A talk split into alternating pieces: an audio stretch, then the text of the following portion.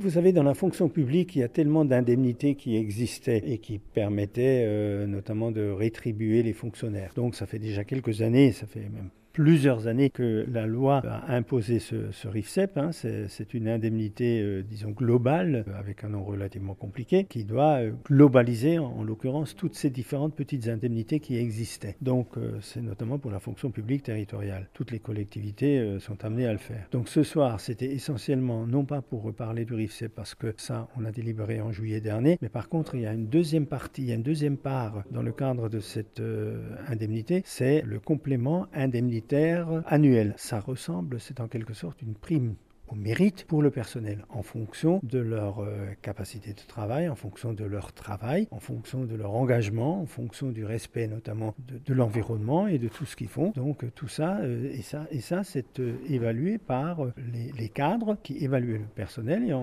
dans la discussion, et eh bien ma foi, il y a des montants qui sont alloués ou pas aux, agents. Donc c'est un peu pour encourager ceux qui sont motivés, qui sont force de proposition, etc. dans la collectivité. Et puis c'est quelque chose qui est un peu un peu maintenant encadré et qui permet notamment de venir euh, donner un complément de, salaire euh, annuel. Bon, ça, varie de, 300 à 750 euros, donc c'est pas énorme, mais c'est quand même une gratification euh, conséquente.